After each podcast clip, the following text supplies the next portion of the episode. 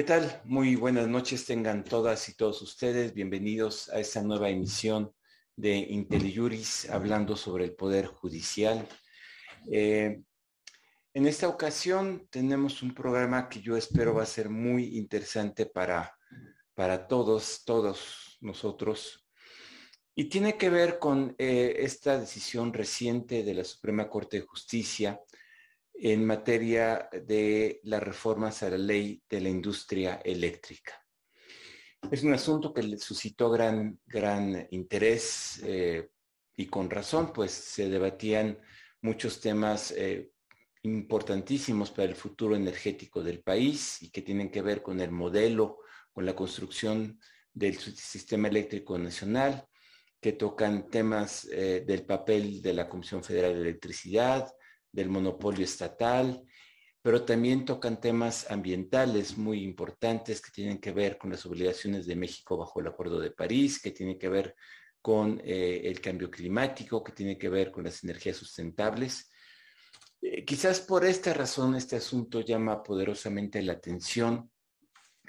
Y además eh, hay una razón adicional que tiene que ver con la manera en que se desarrolló el debate y la manera en que se contabilizaron los votos. Sin embargo, en esta emisión no vamos a tratar esta cuestión. Creo que una de las tareas fundamentales que nos hemos fijado en IntelliJuris es propiciar un debate jurídico serio, informado, analítico, reflexivo, que dé cuenta, digamos, de los debates jurídicos de fondo que existen cuando hay estas cuestiones que se debaten en la Corte, pero en los colegiados, en los juzgados de distrito, en el foro, en la academia. Lo que queremos es ayudar a tener una mejor comprensión de los problemas jurídicos, de su complejidad y de las diferentes maneras de, abordarlo. Eh, por esta razón, eh, hemos invitado a tres eh, amigos de IntelliJuris que muy gentilmente accedieron a participar. Los tres, Daniela Carrasco, David García y Omar Hernández, son secretarios de estudio y cuenta de diferentes ponencias de la Suprema Corte, en concreto del ministro Laines, del ministro Ortiz, del ministro eh, González Alcántara. Y también eh, hemos tenido la suerte de que un, casi un miembro de IntelliJuris, Gabino González, quien también fue en su momento secretario de Estudio y Cuenta de la ponencia del ministro Cosío y que ahora tiene otras tareas profesionales, aceptara participar en la presentación, digamos, y en el empaquetado de esta eh, conversación que tendremos esta tarde noche respecto a este caso. Así es que eh, a Daniela, a David, a Omar, a Gavino, les agradezco en nombre de IntelliJuris su presencia esta tarde. Cada uno tiene un largo currículum y una larga trayectoria. Creo que por el momento lo, lo relevante es el papel que tuvieron en la construcción, en elaboración junto con sus ministros de los argumentos que vamos a escuchar esta tarde. Y como digo, menos que un debate, se trata de informar, de darles a ustedes que nos acompañan esta tarde elementos de juicio y de conocimiento de qué fue lo que se discutió en la Corte, en qué términos se plantearon los asuntos y cuáles son las visiones, las diferentes visiones que tienen los ministros de los diferentes eh, temas de este asunto. Así es que sin más preámbulo eh, y agradeciendo la presencia de quienes nos escuchan esta tarde, le pediría a, Gabino González que nos haga una breve presentación del caso, de, su importancia y su relevancia, no, no, solo en el caso concreto, sino quizás en una perspectiva temporal y, cuáles son los temas de interés que tendríamos eh, por delante. Adelante, Gabino, muchas gracias. Gracias, eh, doctor López Ayón buenas noches a todos. Es un gusto, como siempre, participar con IntelliJuris. Yo creo que es, sin lugar a dudas, la eh, plataforma de difusión del saber jurídico más importante que hay en nuestro país, donde de manera más seria, mucho más certera, se van abordando los distintos eh, elementos que se ven en cada uno de sus programas. Y bueno, agradezco desde luego al doctor Sergio López Ayón la amable invitación para colaborar en este y en otros proyectos con IntelliJuris.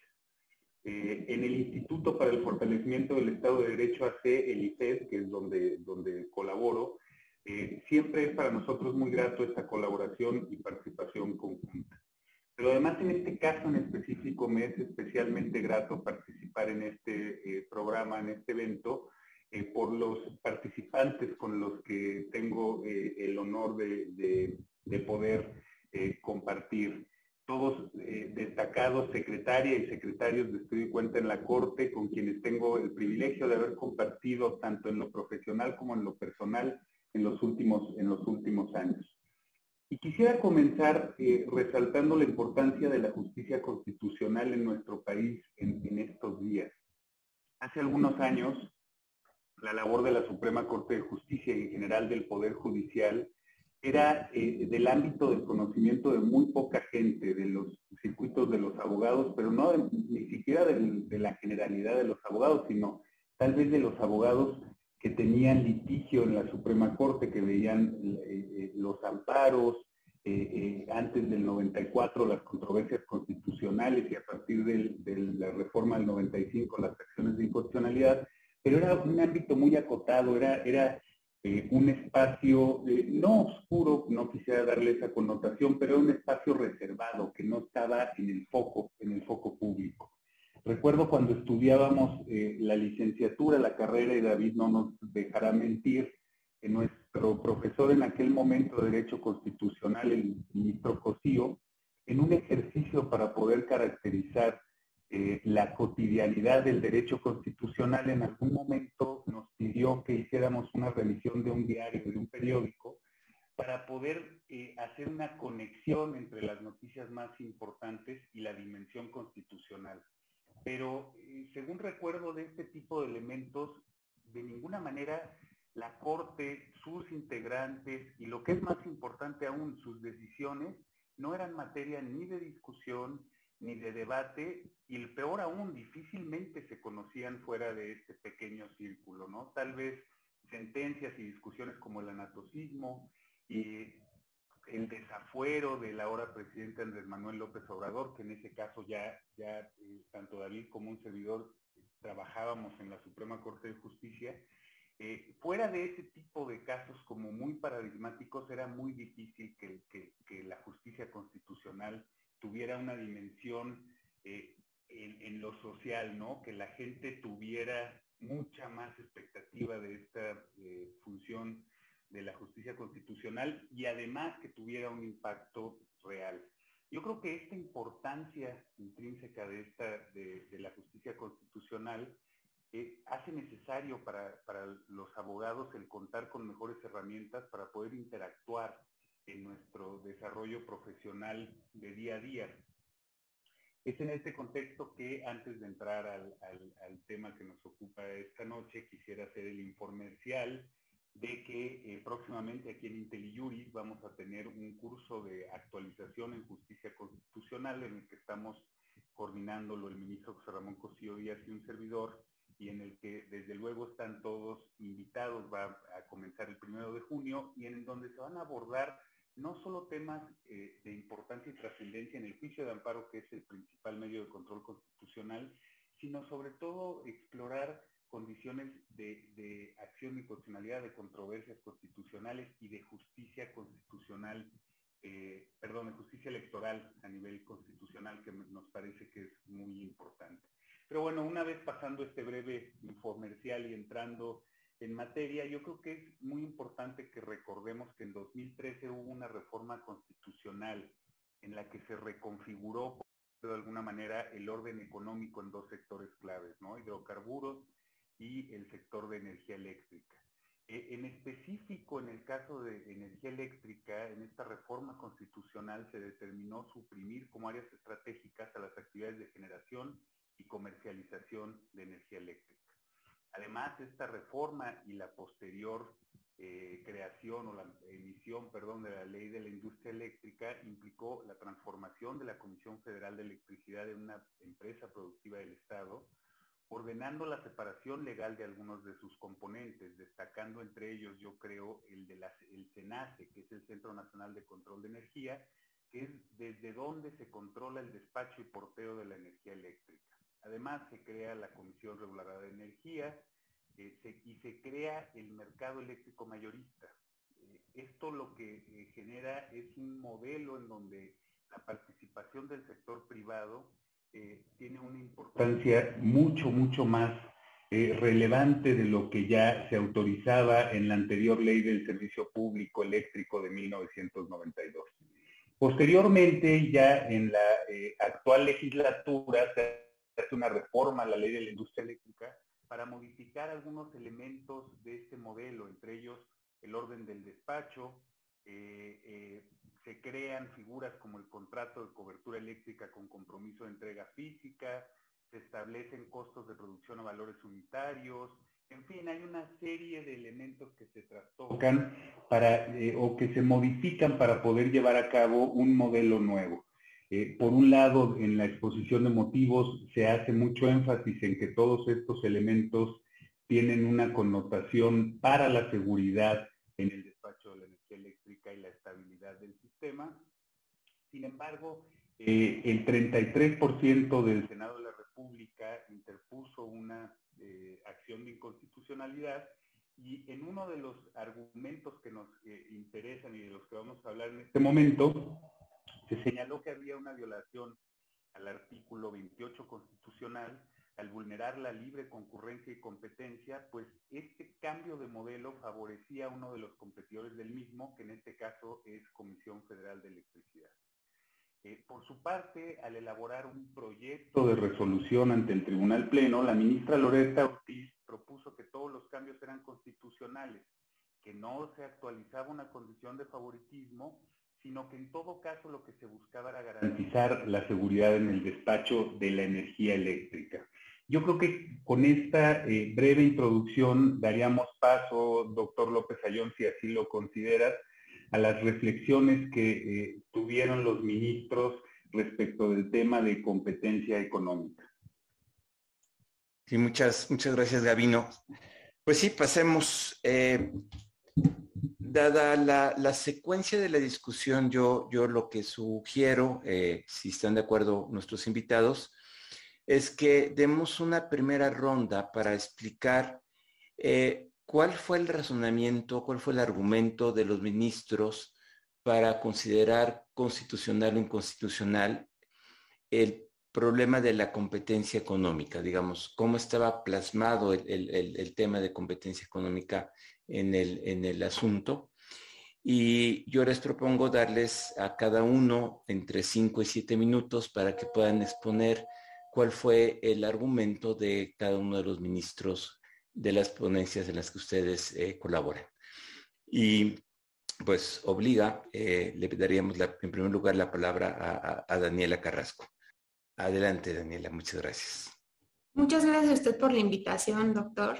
Este, me enorgullece mucho estar aquí, me da mucho gusto estar con mis colegas y ex colegas y agradezco también la excelente introducción que me hace, bueno, que nos hace Gavino, que permite entrar directo, directo a la materia. Entonces, en el primer apartado de la sentencia, lo que analizábamos era si una serie de medidas que configuraban el orden de despacho resultaban no violatorias del 28 constitucional. Entonces, nada más para aclarar, ¿qué es el orden de despacho? Es la determinación de qué energía se va a inyectar a las redes de, de distribución. Entonces, para analizar estas medidas, yo lo que propongo es seguir la secuencia del proyecto y de la discusión misma del Tribunal Pleno.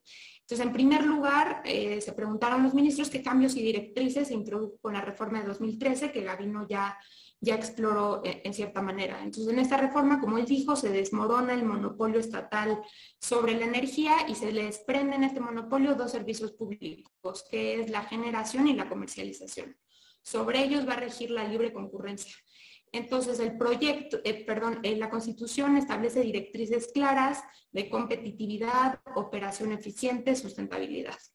y estas, en una interpretación de lo que el Tribunal Pleno ha dicho en precedentes, tienen una repercusión, no nada más porque son un modelo que elige el constituyente, sino que tienen una repercusión en los derechos del consumidor.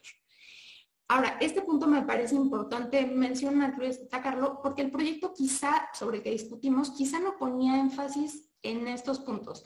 Tal vez era un poco más enfático o más profundo en el, en el, análisis de las tres materias que sí quedaron en el ámbito estatal que fue la transmisión, la distribución y la planeación del sistema eléctrico. Y también, como ya se nos introdujo, lo justificaba tomando en cuenta la seguridad en el despacho y la confiabilidad. La confiabilidad, esta última término que no está dispuesto en la Constitución, pero que al legislador le pareció pertinente introducir. Ahora bien, este contexto constitucional, ¿cómo se plasma la, en la ley de, la industria eléctrica original, no la que discutimos, sino la original, que es la de 2014.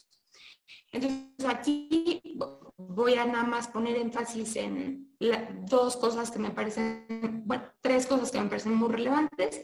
La primera es, a la pregunta de quién despachó es, se despachaba que ofreciera más barato. Se toman en cuenta los costos marginales, esto es, excluían los costos fijos, se dejaba de lado las amortizadas y entonces nada más nos importaba quién despachaba, quién, nos ofrecía un precio, el mandato de competitividad que nos ordena la Constitución. Otra pregunta clave era cómo se contrataba. Se contrataba a través de subastas. Creo que Daniela la perdimos. Vamos a darle un minutito y si no, le daría la palabra a Omar para que pueda desarrollar el, básicamente el mismo tema desde la perspectiva. Daniela, creo que ya nos escuchas. Ya, yo, no los dejé escuchar. ¿Me, escuchan? Sí, te escuchamos. Perfecto. Entonces, eh, eh, perdón, estaba nada más en qué es lo que desarrolló la ley de la industria eléctrica de 2014. Entonces, ¿quién despachaba? Criterio de eficiencia económica. ¿Cómo se contrataba? A través de subastas. Y finalmente, ¿qué pasaba con las centrales que ya operaban bajo el antiguo régimen? Pues se les instaura un régimen transitorio en el que se les permite seguir operando a través de contratos que no fueron, contra, que no fueron negociados en un mercado abierto. Ahora, ¿qué cambios analizan en esta acción en concreto? Nada más para verificar, ya está bien mi señal, ¿verdad? Sí, sí. Perfecto. ¿Qué cambios analizan en esta acción y si estos resultaban o no constitucionales? Entonces, aquí se, analiza sobre todo el cambio fundamental es la introducción de los contratos de cobertura eléctrica con compromiso de entrega física. Em, Creo que ahora sí la, perdimos.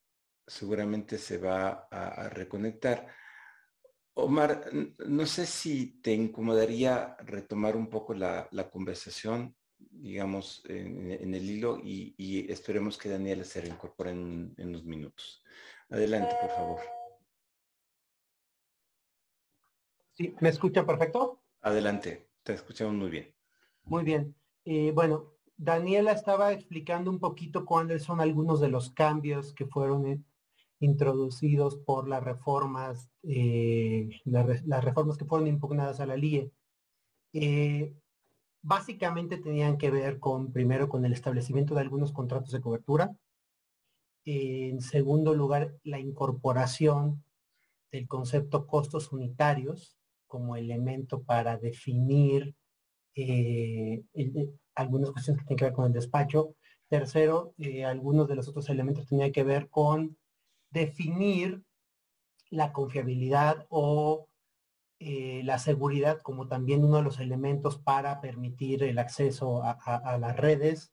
Eh, y también otro que tenía que ver con las, las, centrales legadas. Ahora, partiendo de la perspectiva, y, entiendo que, si, puede ir así o, o si quiere que regrese Daniela, Adelante, Daniela. Adelante, síguele, síguele.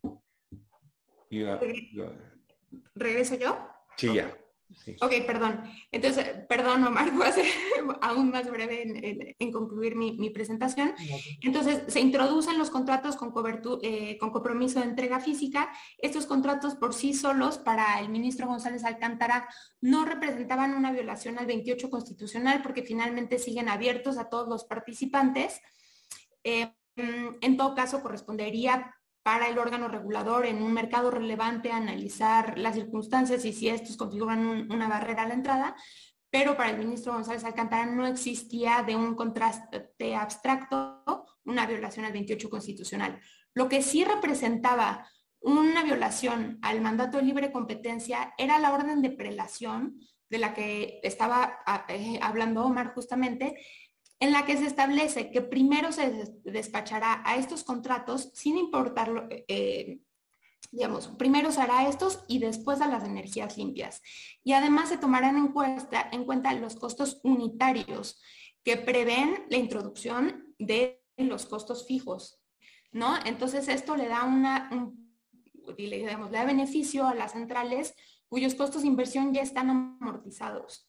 Además de que prevé, como lo dije, un orden fijo en el que primero van los contratos con compromiso y después irán el despacho de las energías limpias. Entonces, este punto sí resultaba contrario al artículo 28 constitucional para el ministro González Alcántara. Em, y finalmente, respecto de las subastas que pasan de ser obligatorias a ser potestativas, como lo expliqué eh, previamente, las subastas por sí mismas son un mecanismo competitivo. Entonces, su eliminación sin un reemplazo por otro mecanismo que permita eh, proveer al mercado de un método para contratar en condiciones de libre concurrencia resultaba inconstitucional. Eh, y bueno, Adicionalmente, se normaliza el régimen de las centrales legadas, que es este régimen del que hablé, que se previó como un régimen transitorio y que con esta ley se vuelve, se, le quita la condición temporal que tenía y se permite que cualquier empresa que forme parte del Estado pueda contratar sin necesidad de pasar por un mercado competitivo. Entonces, estas fueron las razones principales por las que el ministro González Alcántara considero que sí existía una violación al 28 constitucional en este sistema en el que se establecía el orden de despacho. Y ahora sí dejo la palabra a, Omar. Gracias, Daniela. Queda clarísimo la posición del ministro y ahora adelante, Omar. Gracias.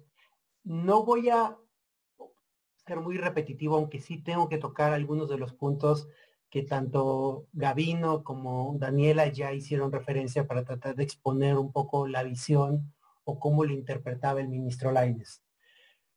Partamos, hay hubo una reforma en 2013 que transforma radicalmente el modelo de la industria eléctrica o el, mercado, o más bien la industria este, energética en general, aunque ahorita nos vamos a enfocar solamente en la parte de electricidad.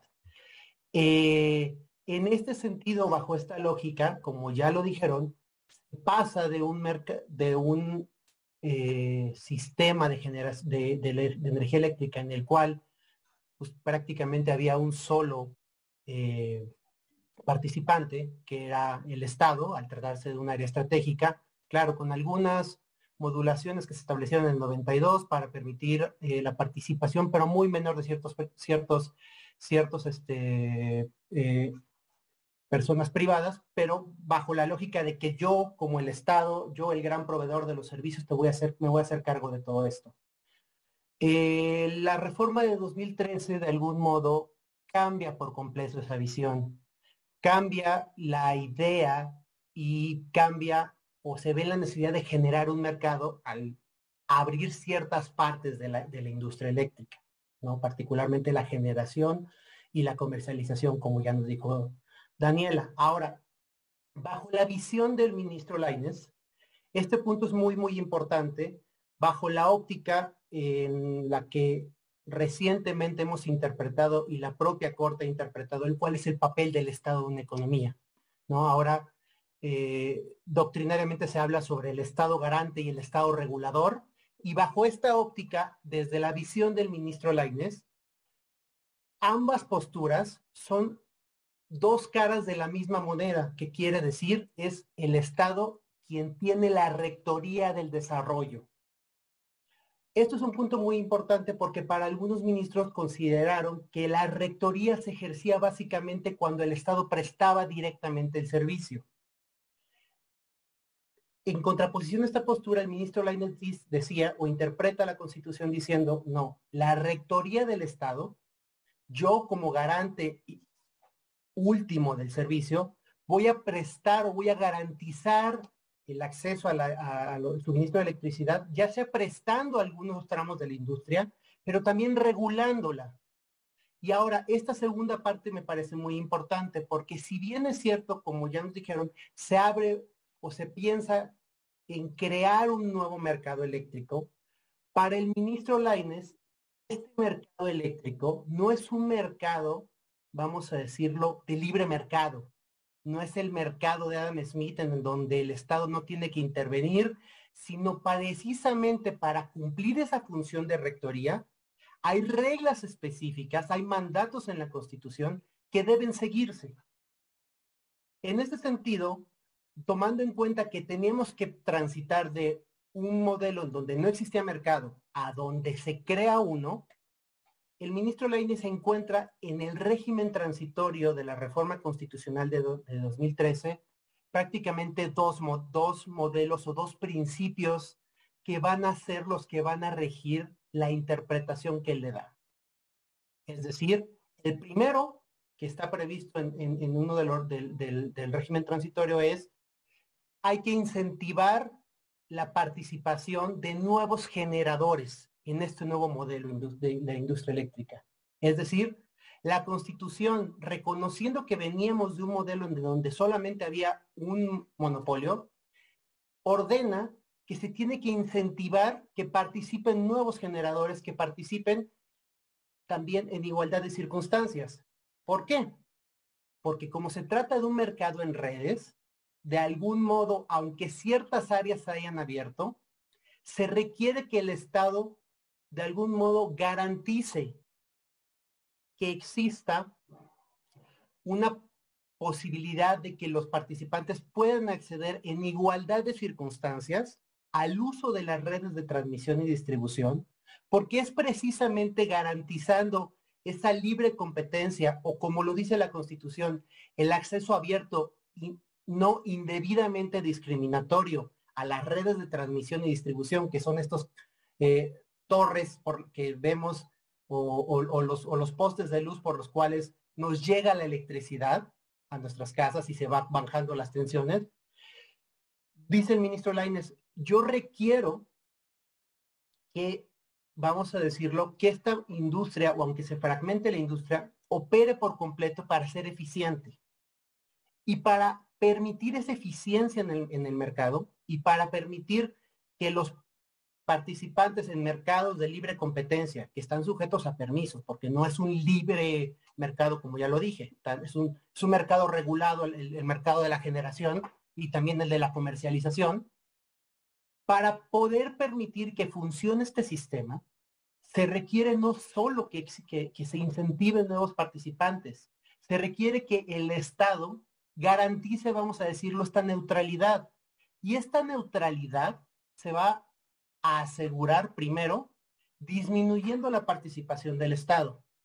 De algún modo se ordena que CFE se transforme en esta nueva figura de empresa productiva del Estado con un carácter empresarial.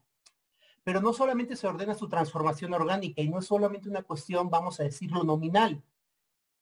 Se ordena también que hay una estricta separación entre, en términos verticales horizontales. ¿Por qué?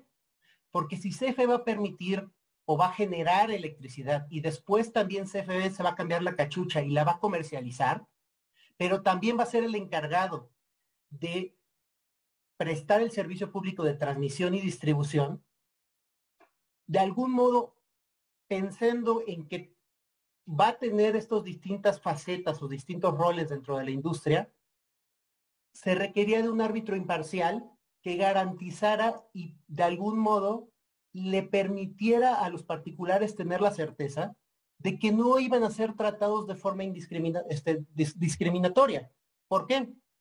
Porque si yo quiero generar electricidad para eventualmente venderla y yo sé que el Estado no me va a garantizar o no me va a tratar en términos iguales, vamos a decirlo así, mis incentivos para invertirle van a ser menores. Por eso se requiere, y se además de la CFE, y donde se ordena la estricta separación entre CFE generación, CFE comercialización, CFE transmisión y distribución, también se ordena que haya nuevos órganos, como los órganos reguladores, y también como el SENACE, que va a ser este árbitro que va a garantizar la neutralidad y el acceso abierto no indiscriminatorio. Ahora, bajo esta perspectiva, el ministro Leines se encuentra que hay un mandato claro en la Constitución. Se creó un nuevo mercado, pero se creó un mercado que tiene que incentivar la participación de nuevos competidores que se suban porque requerimos de nuevos, vamos a decirlo, de nuevos participantes para asegurar que no nos falte la luz. Entonces, este es uno de los, de los primeros mandatos. Y ahorita me voy a detener porque el segundo mandato tiene que ver con el segundo, con el segundo tema, que es, además de que se incentive la participación de nuevos generadores, particularmente el artículo décimo séptimo transitorio de la reforma constitucional, mandata que esa nueva participación sea preponderantemente en términos de energías limpias. Es decir, no me voy a meter a eso, pero el ministro Lainez encuentra esos dos mandatos. Ahora, partiendo del primero, y ya con esto termino, si hay un mandato a incentivar la participación de nuevos generadores para lograr este nuevo mercado, cualquier regla que pueda entorpecer o desincentivar la participación de estos nuevos particulares va a ser contraria a la Constitución o contraria al modelo de mercado regulado que ordenó la Constitución en, la reforma de 2013. Y en este sentido es que las básicamente cuatro o cinco figuras que se analizaron en el primer apartado y que Daniela ya refirió, los contratos de cobertura, los costos unitarios, eh, bueno, el acceso abierto no, eh, ah, eh, el acceso no indebidamente discriminatorio no, pero los contratos legados básicamente eran figuras que el ministro Nailes nos entiende como un subsistema normativo que pretende o que tiende a desplazar a ciertos competidores para favorecer a las plantas de CFE.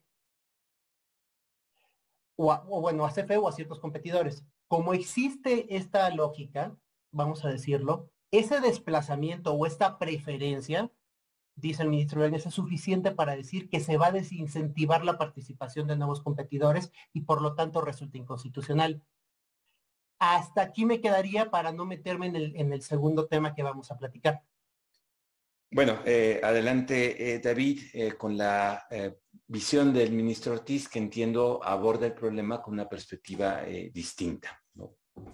Muchas gracias, pues para no, no, no, no interrumpir más la discusión, también me uno al, agradecimiento al doctor López Ayón por la invitación, a Gabino González, un viejo amigo y colega, este, con quien tuvimos muchas discusiones muy interesantes en la corte, y pues con mis, con mis amigos y colegas Omar y Daniela, con quien también este, compartimos ahí buenas discusiones y parece que aquí, con la invitación amable que nos hicieron, podemos reproducir también la discusión de este asunto. Eh, y bueno, para aprovecharme de lo que ya han dicho eh, mis compañeros, ya no repetir, voy a tomar lo que ellos ya han dicho. A ver, es cierto, aquí la perspectiva y, posiblemente esto ayude que yo sea el último en, en, exponer. Eh, la posición del ministro Gutiérrez Ortiz Mena fue, fue totalmente distinta, aunque las premisas las comparte. esto es, por supuesto que la Constitución tiene un mandato de eficiencia. Por supuesto que la Constitución tiene un mandato de competitividad en el mercado de generación de electricidad, pero la pregunta constitucional no es si existen esos mandatos, sino cuál es el grado constitucionalmente exigible que un tribunal constitucional le puede imponer al legislador. Eh, la competencia económica es, un principio que admite grados. Los mercados son más o menos competitivos. Eh, digamos, la literatura especializada tiene un consenso. No hay mercados perfectos. Todos los mercados tienen costos de transacción, todos los mercados tienen asimetrías. Eh, esta, eh, este ideal de condiciones iguales de participación de, las, de los distintos agentes económicos es en realidad eso, un ideal. Todos los mercados operan sobre ciertas condiciones que terminan dando preferencias a unos agentes sobre otros. Entonces, ¿cuál es el problema constitucional que tenemos aquí? El problema constitucional es, como lo han dicho varios en esta, en esta mesa, es en el 2013 eh, salimos de un sistema de monopolio estatal donde la distribución, suministro, comercialización y generación de electricidad eléctrica eran exclusivos del Estado. No había condiciones de competencia. Lo que tenemos en la reforma del 2013 es la decisión del constituyente de decir, se queda como área estratégica el suministro y distribución y vamos a abrirlo a los particulares para la comercialización y generación. Evidentemente, si lo abres a los particulares sin ningún tipo de regulación, lo que vas a tener es a la CFE como un agente que, que tiene ventajas competitivas. Y por supuesto que los nuevos inversionistas, como dice Omar, pues no tienen incentivos a competir con un agente que ya está consolidado, como decía Daniela, que ya tiene una serie de costos amortizados. Entonces, ¿cuáles son los incentivos que yo puedo tener como inversionista en ir a generar electricidad en México si hay un agente económico que ya tiene costos eh, asumidos, que ya tiene ciertos mercados, que ya tiene eh, eh, costos devengados, ¿cuáles son los incentivos? Entonces el legislador tuvo que meter una serie de medidas niveladoras para hacer que la CFE no se aprovechara de esas ventajas competitivas. Y específicamente lo que dijo el legislador, ya lo han dicho aquí, es Va a ser un sistema de subastas, por tanto no va a haber contratos de largo plazo, es decir, la generación de electricidad eléctrica se va a subastar y se va a comprar al que genere con menores costos eh, marginales, no unitarios. Y las energías limpias van a tener preferencia. Y de esta manera vamos a contrarrestar las ventajas competitivas de la CFE y vamos a permitir que los nuevos agentes tengan una posibilidad de competir. Y las energías limpias, por supuesto, que en ese sentido van a estar protegidas, ¿no? Pero eso lo vamos a dejar para el segundo punto. Entonces, ¿qué hace el legislador en el 2021? Lo que hace el legislador es cambia ese orden de despacho, como, como se le denomina en la, legislación, y dice, ya no va a ser un sistema de subastas, va a ser un sistema de contratos, ya no se le va a contratar primero a los que traigan menores costos marginales, sino a los que tengan menores costos unitarios, y se le va a dar preferencia, por supuesto, a las centrales legadas, externas y no externas, que, puedan contratar estos contratos. Este sistema permite a la CFE aprovecharse de algunas eh, ventajas competitivas. Sin embargo, permite que los eh, competidores o que los agentes privados puedan seguir compitiendo. Entonces, la pregunta constitucional es, ¿Hay algún principio constitucional de no regresividad en materia de competencia económica? Es decir, sabemos que en materia de derechos humanos hay un principio de no regresividad y la Corte tiene una amplia eh, jurisprudencia ya sobre el principio de no regresividad en materia de derechos sociales sobre todo, pero aquí la pregunta es, ¿podemos declarar inconstitucional cuando el legislador modula la competitividad de un mercado para hacerlo menos competitivo? Creo que aquí es importante decirlo, no es que el mercado se cerró, la CFE sigue siendo empresa productiva del Estado, los particulares pueden seguir participando, es decir, estamos en un sistema de contratos, un sistema de contratos por definición es un sistema de mercado. Es un sistema de mercado que ciertamente le permite a un agente aprovecharse de ciertas ventajas competitivas que tiene por razón de un régimen constitucional previo. El constituye, el legislador tiene esa posibilidad de modular o de no modular eh, el grado de competitividad de un mercado. Y aquí es lo que dice Omar, y lo rescato simplemente, y creo que sería mi apunte de fondo. La Corte ha dicho, por supuesto que podemos regular cómo el legislador se echa para atrás en la competitividad de mercados, y este es el concepto de barrera de entrada. La Corte ya lo ha utilizado en distintos precedentes. Por ejemplo, los más recientes y a lo mejor los más, llamativos, ¿se acuerdan ustedes? Son las leyes que, del, famoso Uber, ¿no? las leyes de Yucatán y de Colima, donde el legislador dijo vamos a regular el sistema de, transporte privado por plataformas y lo que hizo el legislador es algo muy curioso porque puso en la ley ciertos requisitos de la empresa de Uber, ¿no? Diciendo, o sea, levantó a nivel legislativo ciertos programas de, de negocios de Uber. Y la Corte lo declaró inconstitucional en varias partes, ¿no? ¿Por qué? Porque eran barreras de entrada. Pero aquí viene el punto. Esas barreras de entrada no son autoevidentes, no son de aplicación mecánica. Uno no puede decir, mira, esto es una barrera de entrada, aquí está otra barrera de entrada. Las barreras de entrada es el producto de la aplicación de un escrutinio judicial. Y básicamente lo que se hace es determinar si esa barrera de entrada pasa un estándar de escrutinio. Y hay distintos estándares de escrutinio. Escrutinio estricto, test de proporcionalidad y escrutinio ordinario. La pregunta que tiene que hacerse un tribunal constitucional es, no si el legislador está poniendo obstáculos a la competencia. Casi todas las leyes ponen obstáculos en la competencia. Lo decía Omar hace rato. Para yo prestar un servicio público necesito un permiso, necesito renovarlo, necesito cumplir con ciertos requisitos. Todas las leyes ponen obstáculos. La pregunta es si esos obstáculos pasan un test determinado. Y en este sentido, lo que hay que determinar es cuál es el escrutinio aplicable. Y lo que dijo el ministro Gutiérrez es, hay que aplicar un escrutinio ordinario.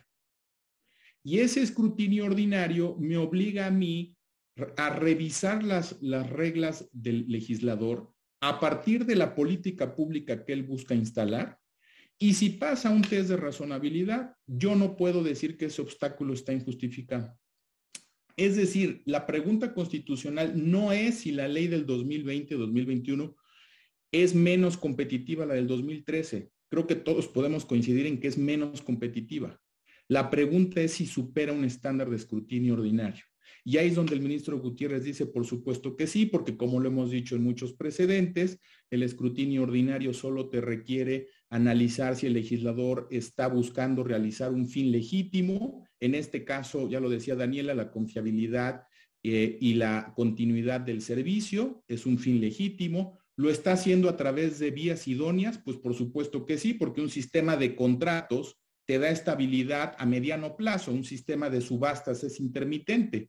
El fin se está sirviendo con el, con el, con el medio. ¿Y es proporcional en sentido estricto? Pues sí, porque no se está impidiendo que los particulares participen. Se les está poniendo estos requisitos. No le corresponde a la Corte determinar si son los mejores medios dispuestos. Tampoco le corresponde a los ministros y ministras determinar si había una política pública más idónea. Lo que, les lo que les corresponde determinar bajo un escrutinio ordinario es si esto es razonable. Y lo que dice el ministro Gutiérrez es razonable, ¿no? Entonces, y, con esto yo terminaría. Yo lo pondría en contexto, como decía Gavino al inicio de su presentación. Este asunto se está resolviendo en el 2022. La Corte ya lleva varios años funcionando como tribunal constitucional. Eh, eh, antes del 94, la Corte estaba acostumbrada únicamente a controlar restricciones a garantías individuales, pero lo que pasó después del 94 es que la Corte se asume como un tribunal constitucional y empieza a ser justiciable el principio de división de poderes, el federalismo, la democracia. Y en el 2011, con la reforma en materia de derechos humanos, la Corte tiene un parámetro de control, por así decirlo, con distintos elementos que requieren de intervenciones con, una severidad diferenciada. Es decir, la Corte no funciona eh, eh, de manera lineal en, en su escrutinio judicial, sino funciona en un continuo donde de un lado está el escrutinio estricto, donde la Corte se pregunta cuál es la mejor solución posible, al otro extremo donde estamos en un grado de deferencia, donde la Corte no se pregunta cuál es la mejor solución posible, sino que uno únicamente se pregunta si quien tuvo que decidir lo hizo de una manera razonable, aunque la Corte no coincida con ella. Y, y, entonces, en este extremo tenemos de un lado los derechos humanos, donde la Corte no le da deferencia al órgano legislativo, se sustituye en el legislador y se pregunta si es la mejor respuesta posible, y si no veamos los temas de aborto que se resolvieron el año pasado. Y del otro extremo está la legislación económica, donde la Corte no se pregunta cuál es la mejor solución posible, sino si quien tenía que haberlo decidido lo hizo sobre una base razonable. ¿Por qué esto es así? Porque el control constitucional es una empresa o es una actividad cooperativa. Es una actividad cooperativa entre un tribunal constitucional y un legislador. Y ese legislador democrático tiene un cierto margen. Entonces, para el ministro Gutiérrez, y con esto terminaría, para el ministro Gutiérrez es, digamos, una intervención judicial poco eh, legítima eh, decirle al legislador tienes que eh, privilegiar la mayor eficiencia en este mercado. Sobre todo de frente a lo que vamos a discutir ahorita, que es medio ambiente, ¿no? el libre mercado tiene como valor central la eficiencia. El, libre, el, derecho humano al, al, medio ambiente no tiene el valor de la eficiencia, tiene el valor de la sustentabilidad. Y no son valores reconciliables muchas veces. No se puede tener un libre mercado y al mismo tiempo un medio ambiente. La eficiencia es un valor que se contrapone a muchos otros valores sustantivos, entre ellos puede ser la sustentabilidad. Entonces, no se puede tener las dos cosas, por así decirlo. Puedes dar deferencia al legislador en un ámbito y a lo mejor no en el otro. Y ya por último, en lo que decía Omar del mercado regulado creo que es muy importante. Cuando la Corte ha dicho que hay mercados regulados, lo que quiere decir es que el legislador tiene la posibilidad de establecer fines extramercado que se pueden lograr con la regulación que está haciendo. Es algo así como en materia fiscal. En algún momento la Corte dice, puede haber fines extrafiscales, por tanto los impuestos tienen, pueden tener una función de política pública distinto a la recaudatoria, por eso los impuestos sobre las bebidas alcohólicas. La Corte cuando habla de mercados regulados está diciendo el legislador puede servir valores distintos a la eficiencia, puede tener fines extramercado. Entonces, cuando decimos que el, mercado de generación de electricidad es un mercado regulado, lo que significa constitucionalmente es que el legislador puede servir distintos valores. Y si esto se acepta como premisa, es difícil no seguir la conclusión del ministro Gutiérrez en el sentido de que se le debe dar deferencia al legislador y se tiene que aplicar un escrutinio, un escrutinio ordinario. Insisto, esto va a ser muy distinto en medio ambiente, que entiendo para, para ahí vamos y por tanto aquí la, aquí la dejaría. Gracias. Gracias, gracias David. Eh, muy interesante exposición. Yo creo que las tres exposiciones nos dan cuenta cabal de lo complejo y de las diferentes perspectivas para analizar el tema.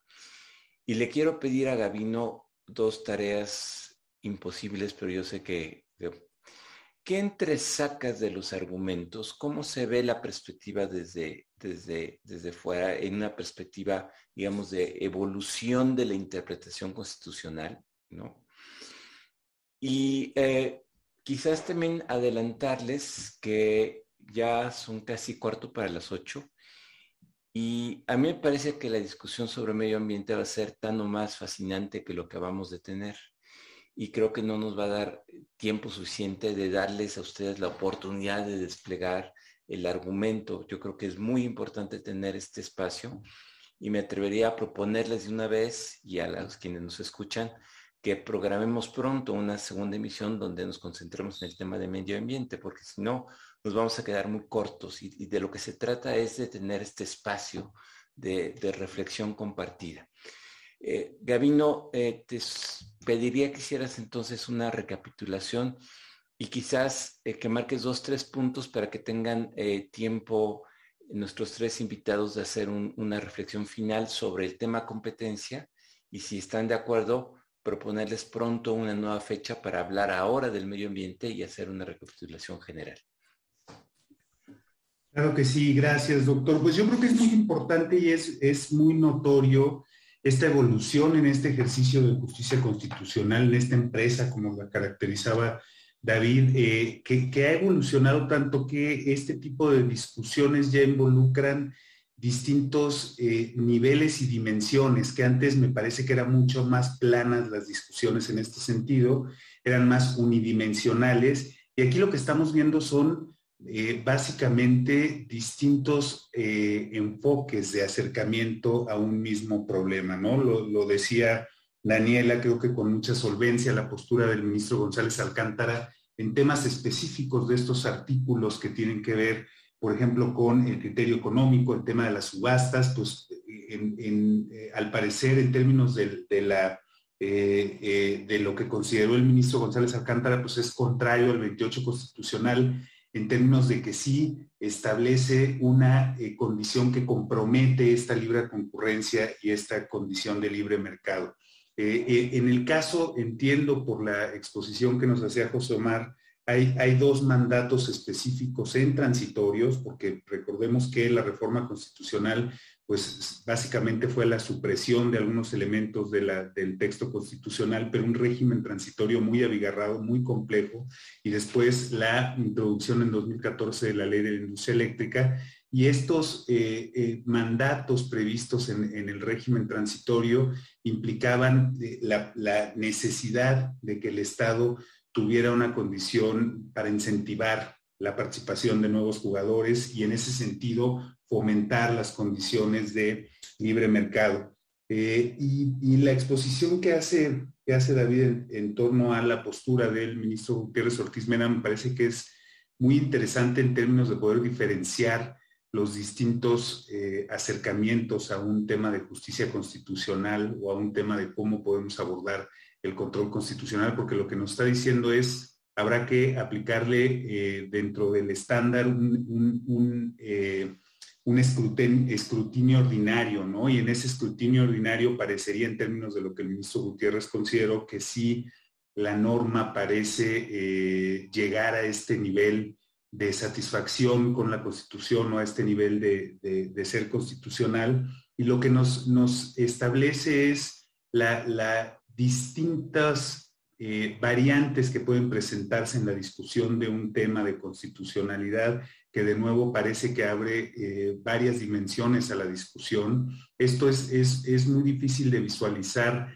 eh, en la discusión en vivo de estos asuntos. Recordemos que México es de los únicos países en donde funciona el sistema de control constitucional de manera tan abierta como teniendo un canal de televisión que lo, que lo expone. Lo normal en la justicia constitucional en el mundo es que sean cerradas estas discusiones, incluso en algunos lugares como en Colombia son secretas lo que permite tener una eh, mayor soltura. Sin embargo, eh, ya eh, haciendo un ejercicio de disección de los propios argumentos, ya podemos ver con mucha mayor claridad esta distinción entre lo, que los ministros estaban comentando, ¿no? Entonces me parece que es muy importante, coincido en términos de que es muy complicado que el tiempo ajuste para entrar a la dimensión de medio ambiente, creo que ya con, los elementos puestos en la mesa es muy complicado que en el tiempo pudiéramos tener eh, respuestas satisfactorias.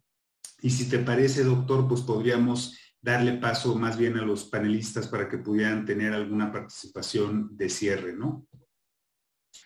Eh, le decía que sí, eh, valdría la pena una, una espacio para que cada uno de ellos haga más que un cierre, es una apertura, ¿no? Eh, y, pedirles eh, aquí que, más allá de la posición concreta, eh, en su función de constructores de la interpretación constitucional, qué es lo que están viendo en términos de la discusión. Es decir, eh, es menos importante quién tiene o no tiene razón, sino cuál es el método que están aplicando en términos del razonamiento subyacente que tenemos y que me parece que es lo, relevante eh, o muy relevante, más allá de los argumentos sustantivos y que además nos permitirá abordar con mucha mayor riqueza la discusión en términos a eh, si la reforma de la ley de la industria contravenía un principio eh, constitucional de desarrollos de sustentabilidad eh, eh, ambiental como un derecho fundamental. si te parece, Daniela, te damos primero a ti la palabra y en la próxima ocasión, para que no tengas la presión de ser la primera, te ponemos en medio o al final. Me parece perfecto. No, me parece muy interesante cómo se acaba de redondear la discusión, ¿no? Gabino empezó justamente introduciendo sobre la función evolutiva de la justicia constitucional y acabamos, me parece, con un auténtico debate de que, introduce aquí David de hasta dónde puede llegar la justicia constitucional en estos temas este, técnicos en donde no encontramos o, el ministro este, Gutiérrez Ortiz no encontraba un principio subyacente que obligara a hacer un, escrutinio o, por lo menos un test de regresividad, ¿no? Em, aquí aparte también me parece muy interesante que todos partimos, me parece, de premisas como lo dijo también David, bastante similares. Para todos, legislador había, tenía finalidades que eran constitucionalmente válidas, ¿no? Como era asegurar la continuidad, asegurar, eh, bueno, la seguridad en el despacho, la confiabilidad. Eh, sin embargo, nos vamos decantando por diferentes visiones de lo que el legislador puede hacer, pero sobre todo a lo que el juez puede revisar al legislador haciendo, ¿no? Y en una materia tan técnica como, como lo es la industria eléctrica, me parece que es sobre todo enriquecedor eso, preguntarnos qué tanto le podemos eh, pedir al, legislador. Y por ejemplo, en la, en la, participación del ministro González Alcántara, esa es una parte que, que me parece interesante destacar, que para él, por ejemplo, la eliminación de las subastas por sí sola sí, sí comprometía un mecanismo que era en sí mismo competitivo. Sin embargo, hubiera podido salvarse si el legislador hubiera dado razones o introducido o, dado señalamientos de cómo interpretar ahora la contratación para que no se afectara la libre competencia. Y el juez constitucional hubiera estado dispuesto en ese caso, el ministro González Alcántara, a entrar en un diálogo con ese legislador expositivo, ¿no? Entonces, eh, pues nada, yo, a mí me gustaría dejar ahí, ahí la palabra para, mis compañeros sobre esta reflexión de hasta dónde puede llegar la justicia constitucional y cómo entablar un diálogo con, con, el, con el legislador en temas que son técnicamente complicados y donde la constitución nos está dando mandatos pues, de índole, sobre todo económico. Gracias, Daniela. Eh, Omar. Gracias. Pues no, muchísimas gracias a todos. Trataré de ser mucho más breve que la primera intervención que me pasé un poquito. Eh, tenemos un reto importantísimo, ¿no? Porque nuestro modelo, nuestro diseño constitucional es bien complejo. Me parece difícil pensar en trazar líneas, líneas transversales para todas las materias. Aún, por ejemplo, en, pensando en la reforma energética, de 2013, el modelo de hidrocarburos probablemente no es lo mismo que el modelo de, de, energía. Pensar en las áreas estratégicas, hay autores que ya hablan de áreas estratégicas de segunda generación, porque lo que se plasmó en, para el modelo de hidrocarburos no es exactamente el mismo para las áreas estratégicas que, que originalmente se establecieron en, los 80s. Eh, y en ese sentido, tomando en cuenta las particularidades que además nos enfrentamos con que mucho de las reformas constitucionales, eh, no solo en energía, sino en otras, están ya en los transitorios, me parece que es difícil generar, eh, eh, pues sí, líneas, líneas transversales y yo creo que uno de los retos en este sentido para tratar de aproximarnos y para tratar de tener un poquito más de, de, coherencia en, nuestras discusiones, creo que nos va a tener que orientar, nos, va a tener que orientar o llevar a ordenar las reglas en las cuales la Corte toma la decisión o se aproxima a las decisiones, ¿no?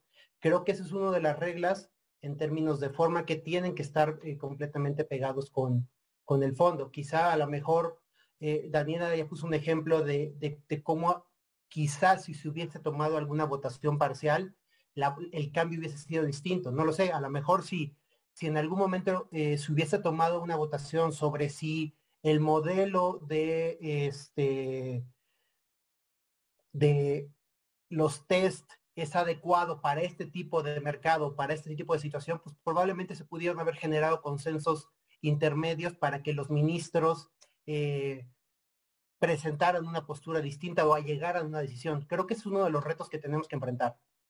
Entonces, yo me quedaría con esa reflexión porque es importante tener un poquito más de claridad sobre las reglas para fortalecer la transparencia y ayudarle al tribunal con su legitimidad. Gracias, Omar. Eh, David, una reflexión final. Sí, eh, muchas gracias. También muy interesante el debate y a lo mejor agregaría dos puntos. Eh, tienes razón, Omar, y también un poco lo decía Daniela y, se ha destacado.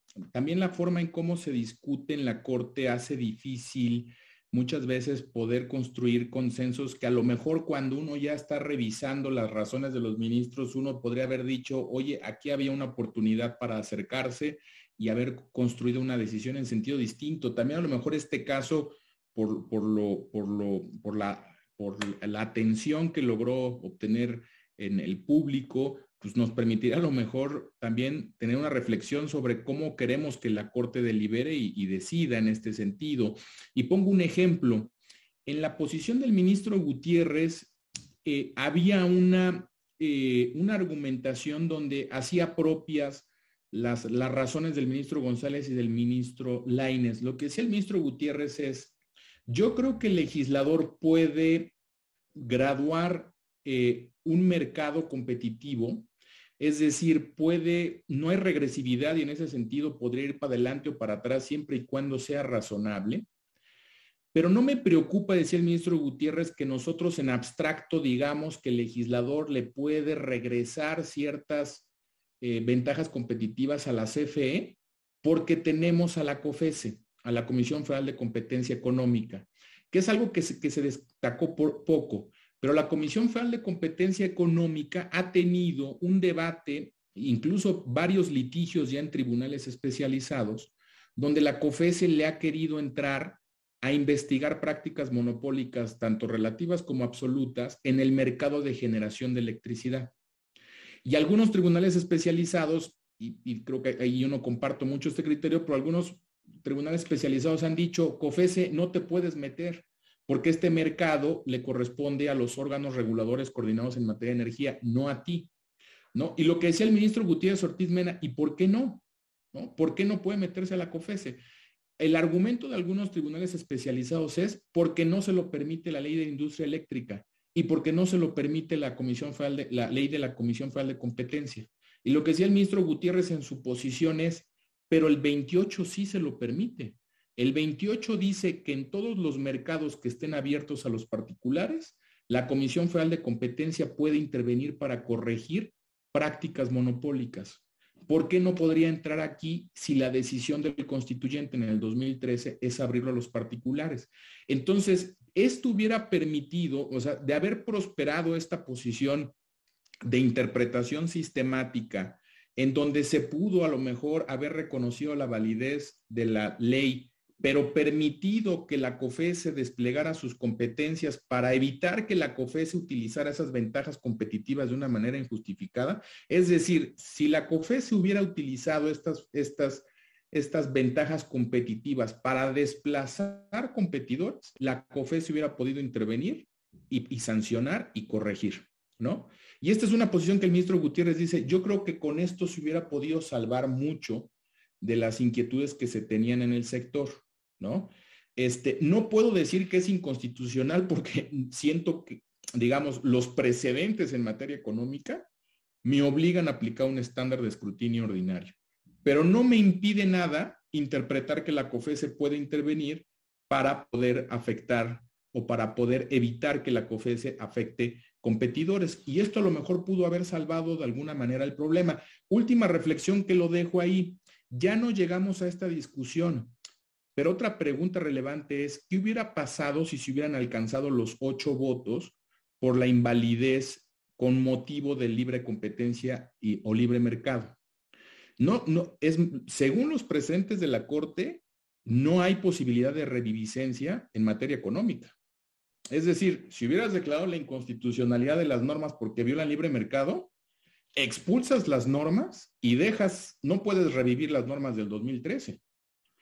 Si esto hubiera sido así, la COFESE se hubiera quedado en un ámbito donde no había orden de prelación en el despacho y la decisión hubiera sido discrecional. A menos que la Corte hubiera sacado una teoría de la reviviscencia en materia económica, pero creo que la Corte no tiene un precedente en ese sentido. Es decir, en derechos sociales, y lo que vamos a discutir en medio ambiente después, ahí sí, por regresividad, puedes determinar la reviviscencia de las normas. En materia electoral, la Corte ha dicho, si declaro la invalidez de una ley electoral, pongo la reviviscencia de las normas anteriores para tener una regla electoral. Pero yo no he visto un precedente donde la Corte diga, en materia económica, por una barrera de entrada, la declaro inconstitucional y establezco la revisencia de la norma. Hubiera sido un debate muy interesante, ¿eh? pero creo que estos son de los puntos de si es libre mercado o medio ambiente, ¿no? Pero a lo mejor esto, esto es un poco para generar la provocación para la siguiente sesión y sí, y, un poco presionarlos para que nos inviten. Muchas gracias por la invitación. celebro, celebro muchísimo esta discusión. Yo creo que de eso se trataba. Y, creo que quienes nos están viendo agradecen esta posibilidad de salir del debate inmediato mediático y de poder entrar con mucha mayor amplitud, aunque el tiempo siempre es un recurso limitado, a entender cuáles son las razones de los ministros. Creo que hay una discusión importantísima sobre el método y la función del Tribunal Constitucional que ha evolucionado y que a lo mejor podemos tocar de pasadita la próxima vez y nos comprometemos, eh, yo los busco en estos días para fijar quizás en tres o cuatro semanas una segunda sesión donde nos concentremos ahora en el tema eh, ambiental y, podemos llegar a esta conclusión. Celebro sobre todo la posibilidad de dialogar entre, entre nosotros y entendiendo que no siempre hay acuerdos, que sí hay siempre la posibilidad de dialogar y de entender mejor el punto de vista del otro. Muchísimas gracias a todos y les recuerdo que eh, en el curso que dará Gabino, curso taller de actualización en justicia constitucional, eh, podrán abordarse no necesariamente el tema de la ley, pero sí eh, los problemas de método y de evolución de los mecanismos de control constitucional, del amparo, la controversia, la acción y en materia electoral. en la pantalla les dejamos, por si a alguien le interesa, en el sitio de IntelliJuris se encuentra la información y muchísimas gracias a todos, muy buenas noches. Nos vemos eh, próximamente para discutir el tema ambiental. Gracias.